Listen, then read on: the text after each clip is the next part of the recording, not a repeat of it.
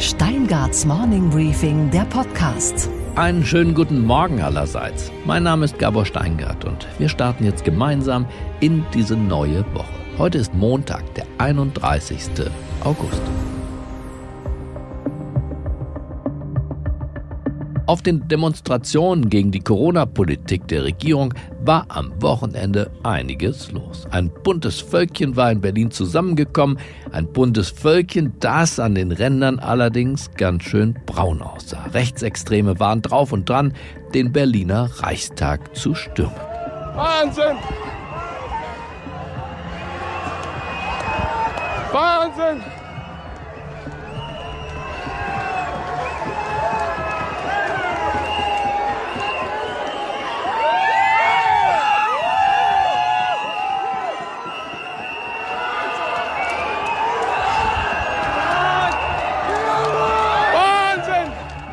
Aber in der Stunde der Not werden auch Helden geboren. Und die drei Helden dieses Wochenendes waren mit Sicherheit jene drei Polizisten, die das Symbol unserer Demokratie erfolgreich beschützt haben. Sie hielten tapfer die Stellung und sorgten dafür, dass der vermeintliche Sturm auf den Reichstag schon auf der obersten Treppenstufe wieder zu Ende war, ohne Schusswaffe. Dafür mit grimmigem Blick, mit Polizeiknüppel und einer Entschlossenheit, die keinen Zweifel ließ. Was diese drei an Angst gehabt haben mögen, hat man zumindest auf den Videobildern nicht gesehen. Ich möchte, dass du runtergehst. Ich bin Presse. Ich möchte, dass du runtergehst. Ich filme nur. Aber unten, nicht von hier Nee, oben. ich möchte, ich möchte die Perspektive haben. Runter, ihr geht bitte runter.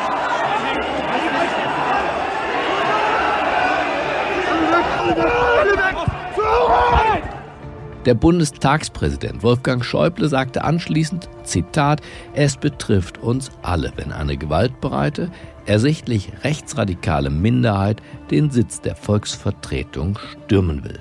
Der Vizekanzler knöpfte sich ebenfalls den Sturmtrupp vor, der mit Reichsbürgerflagge unterwegs war. Auch andere Politiker waren unverzüglich auf Sendung. Das darf einfach nicht hingenommen werden, dass hier solche Symbole aus dunkler Vergangenheit als Flaggen vor dem Reichstag erscheinen. Ich bin wütend, weil hier aus meiner Sicht ein, ein demokratisches Recht, ein Demonstrationsrecht und das Unbehagen äh, vieler Menschen auch in der jetzigen Corona-Situation missbraucht worden ist. Wie kann es sein, dass wenn von einem Sturm auf Berlin die Rede ist, dass dann nicht ausreichend Polizeibeamtinnen und Polizeibeamte zum Schutz eines demokratischen Symbols wie unseres Parlaments vorhanden sind? Das geht schlichtweg nicht. Norbert Röttgen von der CDU fordert jetzt für die drei Polizisten, ich finde, sagt er, wir sollten sie zur ersten Sitzung nach der Sommerpause ins Parlament einladen. Sie sollten teilhaben an dem, was sie verteidigen.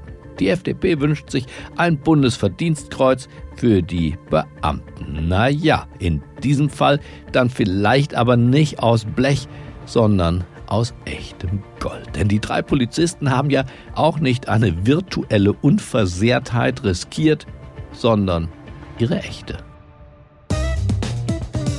Unsere weiteren Themen heute. Michael Bröker und Gordon Repinski von The Pioneer waren vor Ort auf der Demonstration dabei, um sich selbst ein Bild zu machen. Ihre Beobachtungen jetzt gleich. Außerdem hören wir, was Professor Lars Feld uns zu sagen hat. Der Chef der Wirtschaftsweisen, der seinerseits vom Chef des DIW von Marcel Fratscher in einem Spiegelbeitrag hart rangenommen wurde. Also es ist zunächst einmal dadurch begründet, dass äh, ich in einem Artikel namentlich genannt werde und mit Dingen kritisiert werde, die ich gar nicht äh, gesagt habe. Das finde ich einfach nicht in Ordnung. Unsere Börsenreporterin aus New York ist heute Anne Schwed, die im Urlaub Sophie vertritt und sie spricht mit uns über den Aktiensplit von Apple und Tesla. Aus einer mach fünf.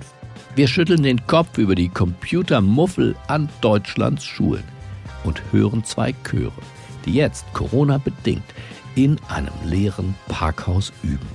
Wunderbar. Nicht nur Virologen können sich in diesen Tagen streiten, auch die Ökonomen. Bei den Wirtschaftswissenschaftlern geht es dann allerdings nicht um Mund-Nase-Bedeckung oder Corona-Testverfahren, sondern um die Wirtschaftshilfen der Regierung. Zum Beispiel um die Verlängerung des Kurzarbeitergeldes auf 24 Monate sowie jüngst von der Großen Koalition beschlossen. Richtig so, sagt Professor Marcel Fratscher vom Deutschen Institut für Wirtschaftsforschung. Nicht richtig so, sagt Professor Lars Feld, der Vorsitzende des Sachverständigenrates zur Begutachtung der gesamtwirtschaftlichen Entwicklung, auf gut Deutsch der Chef der Wirtschaftsweisen. Fratscher spricht von den Denkfehlern der Dogmatiker und nennt im Spiegel als einzigen Lars Feld. Der wehrt sich via Twitter. Fratscher habe von Ordnungspolitik eh keine Ahnung. Das klingt spannend. Zwei namhafte Ökonomen sprechen zur Sache und zur Person. Das gibt's nicht alle Tage. Grund genug, in Freiburg durchzuklingeln. Einen schönen guten Morgen, Professor Larsfeld. Einen schönen guten Morgen, Herr Steingart. Unter der Überschrift Die zwei Denkfehler der Dogmatiker hat der Chef des DIW, Herr Fratscher, sich schwerst angegriffen. Sie weisen die Anschuldigung zurück und schreiben auf Twitter Behauptung, Interpretation, Insinuation von Dingen habe Herr Fratscher geleistet, die ich weder gesagt noch gemeint habe und von Ordnungsökonomik eh keine Ahnung. Herr Feld, worum geht es in diesem Streit? Nun, äh, Anlass ist meine Äußerung zur Verlängerung des Kurzarbeitergeldes, dass ich mich kritisch äußere gegenüber dieser Verlängerung. Und das greift Herr Fratscher auf. Aber die einzige Person, die da namentlich genannt ist in dem Artikel, das bin nun mal ich. Und alles andere, was dann dahinter steht, kann mir zugerechnet werden, obwohl ich es eigentlich gar nicht gesagt habe. Er wirft Ihnen ja vor, veraltetes Denken. In der Krise müsse man ganz neu denken. Und diese Verlängerung des Bezuges des Kurzarbeitergeldes und auch die Aussetzung der Insolvenzantragspflicht, das sei äh, geradezu ein, ein Segen und eine kluge Politik. Die Regierung solle sich vom Chef der Wirtschaftsweisen hier nicht irre machen lassen. Ja, genauso wie Sie das am Schluss interpretieren, kann man diesen Artikel sehen, dass man auf diese alte Schule nicht hören solle, die ja nicht mehr zeitgemäß ist. Ich kann das nicht so ganz nachvollziehen, denn der Punkt, den ich gemacht habe, der wird ja nicht nur von mir äh, ins Feld geführt, sondern von vielen anderen auch, dass äh, das Kurzarbeitergeld eine kurzfristige Maßnahme sein muss, wir haben sie schon ziemlich stark verlängert. Wir haben auch andere Veränderungen ähm, herbeigeführt, beispielsweise diese Staffelung mit dann höheren Lohnersatzleistungen im weiteren Zeitverlauf für Personen, die länger in Kurzarbeit sind.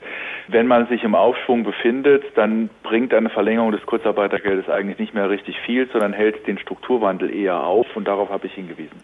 Das Kurzarbeitergeld kann man ja auch wirklich nicht mehr kurz nennen, wenn es dann fast für zwei Jahre gezahlt wird, über den Wahltag hinaus.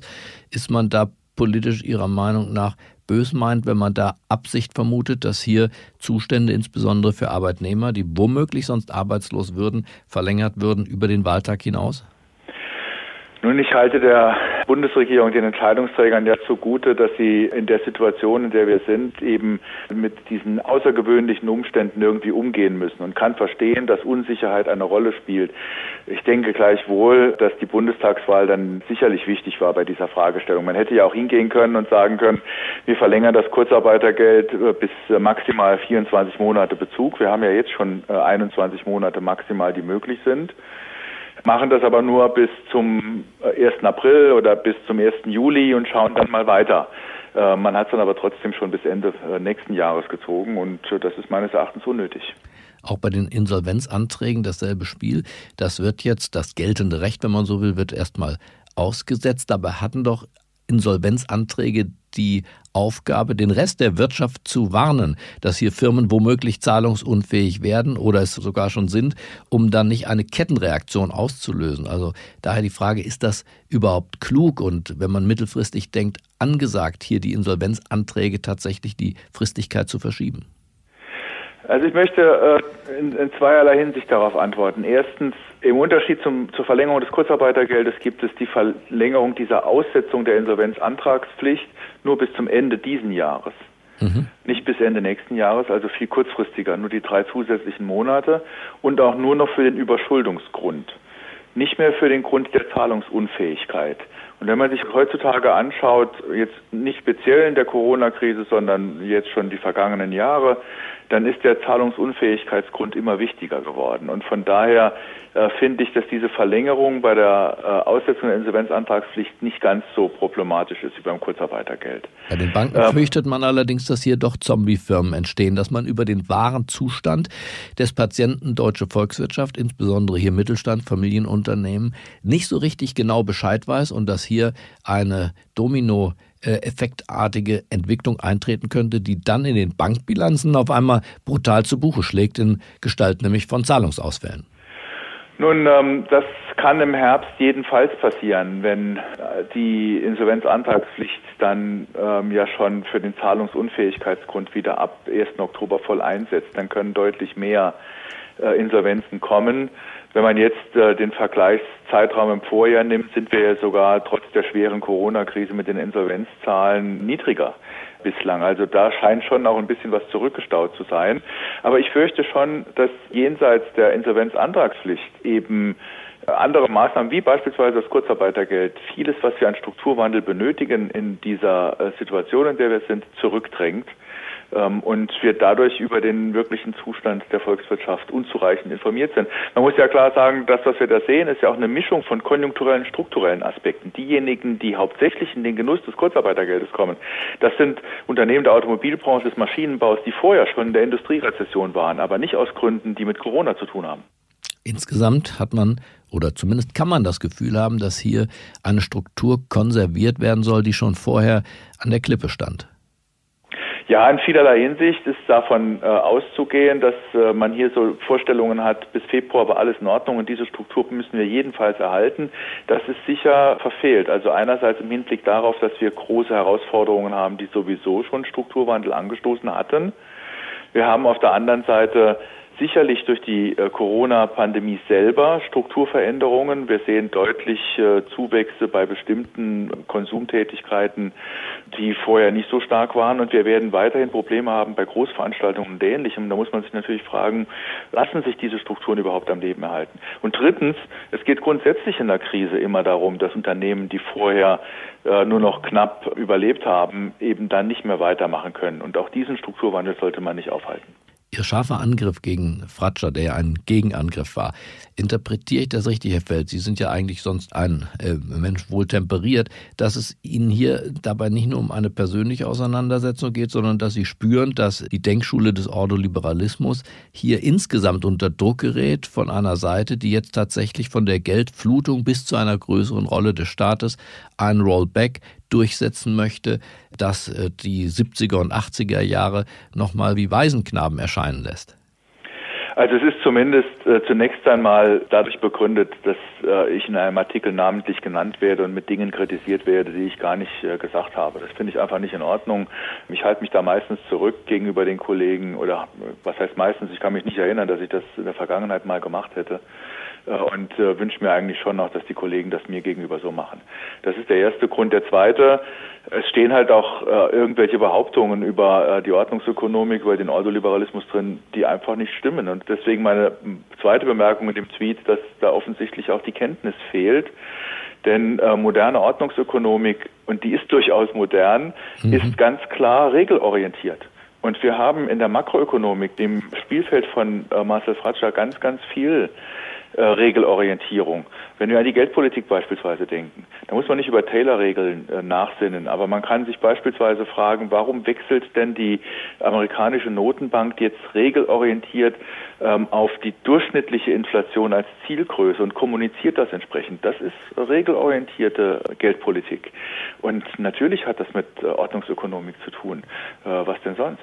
Sie glauben nicht an eine moderne Geldschöpfung, dass das keiner bezahlt, sondern Sie glauben, dass es tatsächlich nachher mit höheren Steuern bezahlt werden muss. Das hat ja jetzt der Bundesfinanzminister auch bestätigt, indem er Steuererhöhungen angekündigt hat, letztlich auch für den Fall seines Wahlsieges, Steuererhöhungen für die Besserverdienenden. Ist das die logische Konsequenz dieser Rettungsschirmpolitik? Wenn man äh, nach dieser äh, Corona-Pandemie wieder äh, zur Normalität zurückkehren möchte, Und es bedeutet auch, dass man äh, die öffentlichen Finanzen wieder konsolidieren muss, um für die nächste Krise gewappnet zu sein. Dann muss man nicht zwingend zu Steuererhöhungen greifen, sondern man kann sehr wohl auch Ausgabenkürzungen vornehmen. Und man muss sich auch fragen, was ist denn nun das richtige Instrument vor dem Hintergrund der Probleme, die Corona verursacht? Die Corona-Pandemie ist ein schwerer Produktivitätsschock und man wird darauf am besten eben nicht mit Steuererhöhungen antworten, weil das die Produktivität weiter beeinträchtigen wird. Das hört sich immer so wunderschön an, in dieser Verteilungsdiktion in Richtung Besserverdienende zu gehen. Die Besserverdienenden sind zu einem erheblichen Teil in der Einkommensbesteuerung Personengesellschaften, Einzelunternehmer, Selbstständige.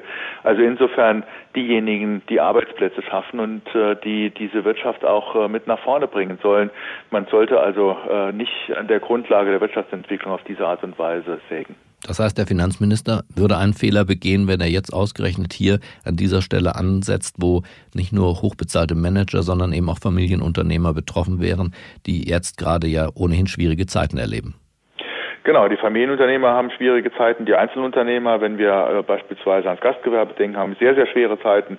Ähm, und denen jetzt noch zu sagen, ihr werdet dann, wenn ihr überlebt, in Zukunft noch höhere Steuern zahlen müssen, ist natürlich nicht besonders günstig. Es ist in der konjunkturellen Phase, in der wir sind, trotz Aufschwung und besserer Entwicklung und allem, immer auch kontraindiziert, schon gleich zu sagen, ähm, am, am Ende wird irgendwer die Zeche zahlen müssen. Dann werden sich manche auch zurückhalten und lieber sparen.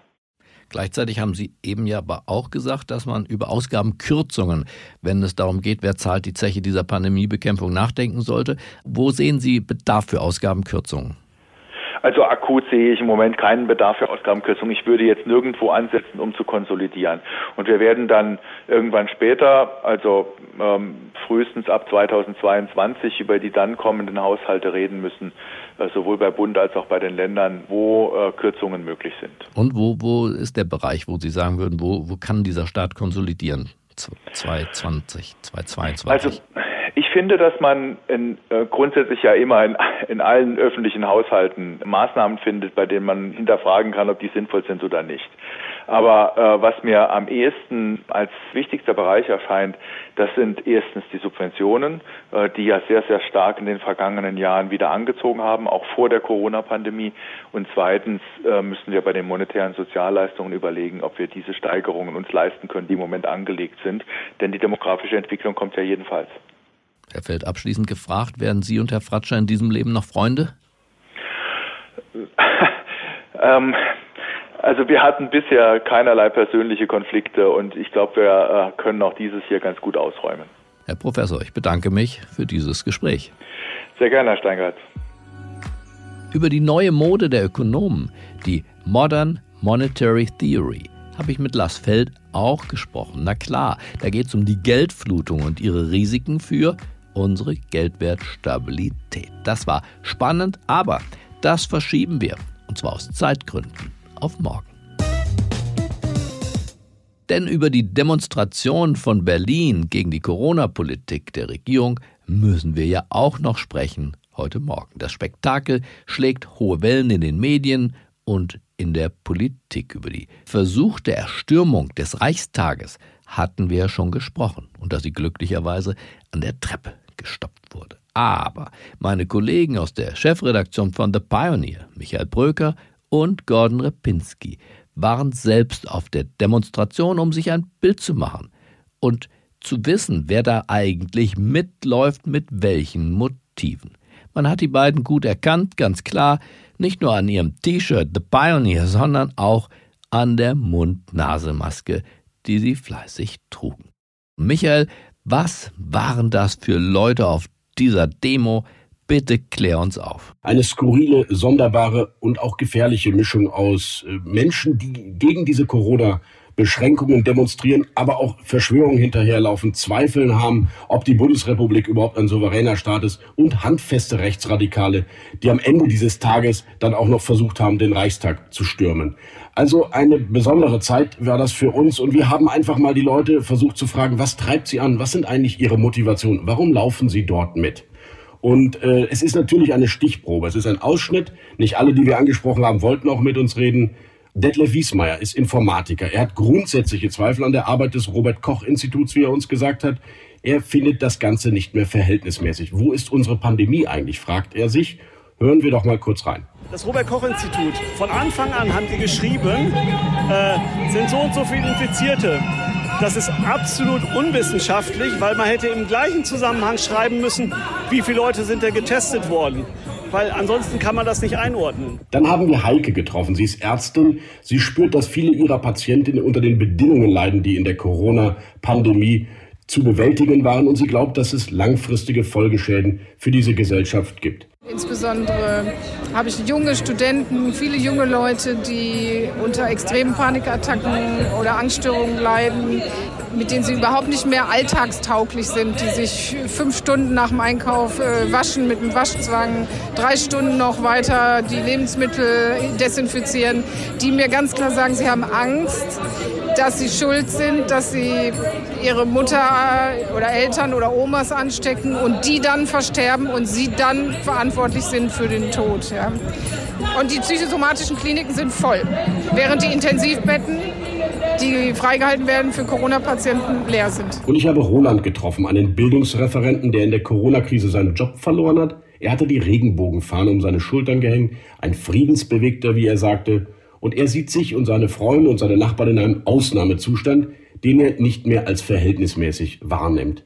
Er glaubt, das müsste längst alles außer Kraft gesetzt werden, denn es gäbe ganz andere Krisen, die Tote hervorbringen, über die sich keiner kümmert. Während wir hier oder die Medien über, über diese äh, Neuinfizierten hysterische Anfälle kriegen, sterben gleichzeitig in der Welt Hunderttausende Kinder an Hunger und Unterernährung und interessiert keinen.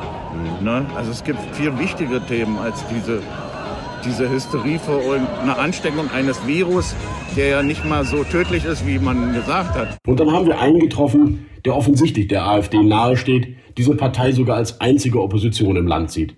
Und die Medienlandschaft hält er für einen regierungshörigen Einheitsbrei für eine korrupte Elite. Also man hat wirklich abends den Eindruck, da läuft ein Propagandafunk. Und machen Ihnen manche Positionen innerhalb der AfD nicht Sorge, dass sie doch zu sehr ins rechtsextremistische, faschistische Lager gehen?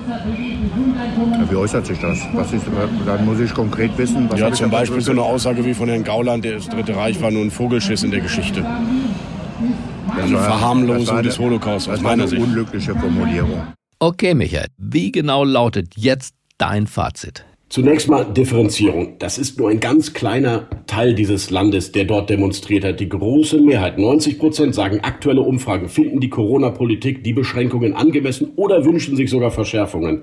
Das heißt, wir reden hier über eine radikale Minderheit. Trotzdem ist es, glaube ich, wichtig, sich damit zu beschäftigen, weil eben Menschen zusammenkommen, die vielleicht gar nicht zusammengehören. Denn diese unheilvolle Anti-Eliten-Bewegung wird auch gespeist, wird missbraucht, wird instrumentalisiert von harten Rechten, die dieser Gesellschaft, dieser Demokratie an die Grundfeste wollen. Und dagegen muss sich jeder auflehnen, der auch wissen konnte, dass diese Rechten dort aufmarschieren. Insofern hoffe ich, dass wir diese Bilder, wie wir sie am Reichstag gesehen haben, nicht nochmal sehen werden. Und das muss sich jeder Demonstrant, der auch mit legitimen Kritik oder Zweifeln an der Corona-Politik dort mitmarschiert ist, muss wissen, welche Bühne er diesen Rechten geboten hat. Danke für diese Eindrücke, Michael. Einen Text von ihm und von Gordon Repinski über ihre Beobachtungen lesen Sie heute auf unserer Webseite thepioneer.de.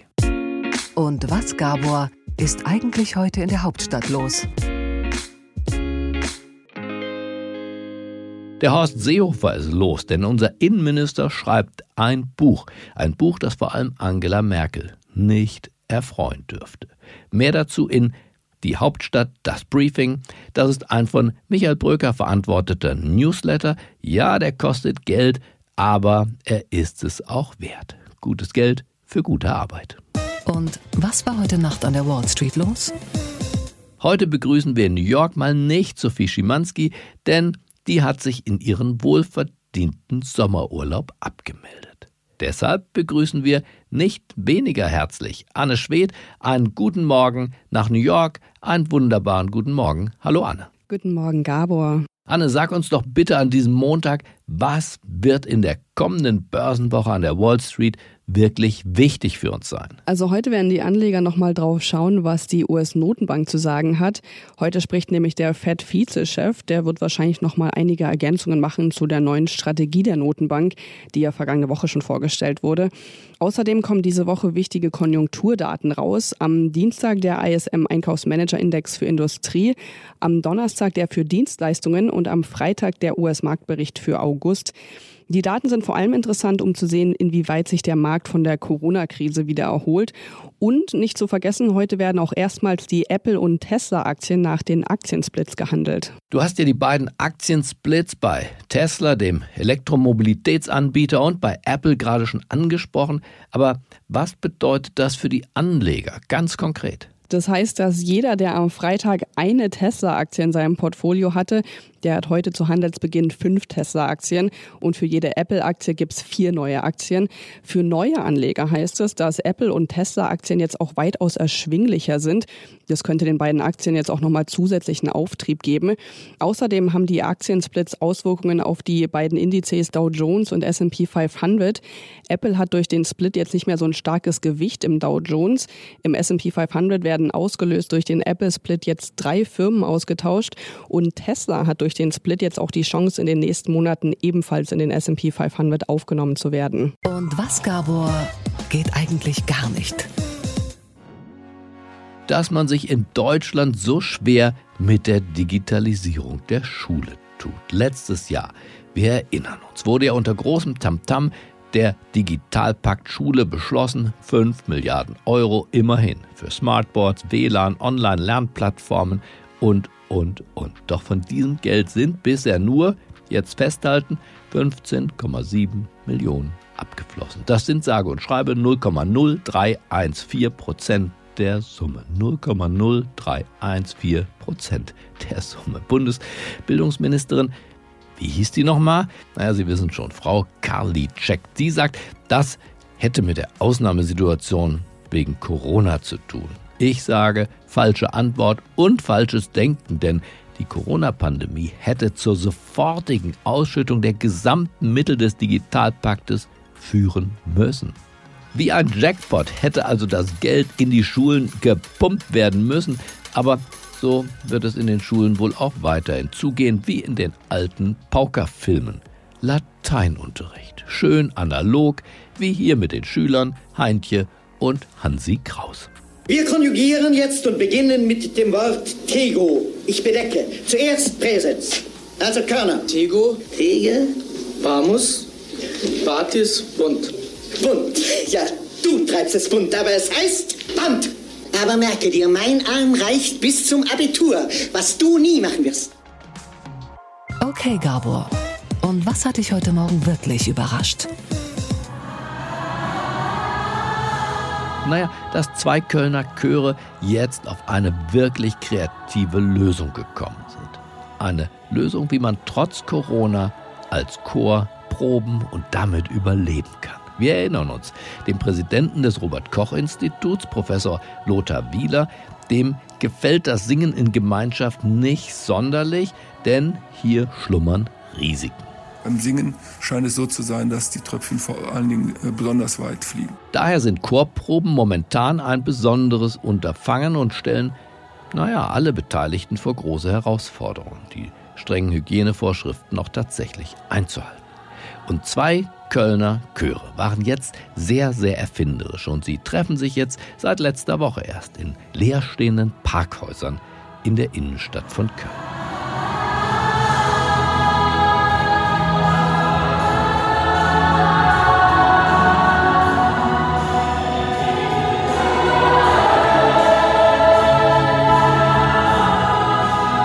Jeder zweiten Parkbucht steht eine Sängerin oder ein Sänger. Der Mindestabstand ist also gegeben. Gut gelüftet ist es in diesen Betonburgen auch. Den Machern gefällt's. Irgendwie finde ich es auch cool, weil wir dem Parkhaus mal eine ganz andere Atmosphäre geben. So, es wirkt direkt freundlicher und heller, wenn wir hier drin singen. Und den zufällig vorbeikommenden Passanten draußen auf der Straße, denen gefällt's auch. Die sind regelrecht begeistert. Ein Chor, der singt? Das ist fantastisch. Ich finde das klasse, wenn die wieder singen. Und sowas ist eine kreative Lösung. perfekt. Ja, genau, perfekt. Das liegt unter anderem natürlich auch an der guten Akustik in so einem Parkhaus. Denn schon Goethe wusste, wenn das Gebäude widerhallt, fühlt man erst recht des Basses Grundgewalt. Ich wünsche Ihnen einen schwungvollen Start in diese neue Woche. Bleiben Sie mir gewogen. Es grüßt Sie auf das Herzlichste, Ihr Gabor Steingart.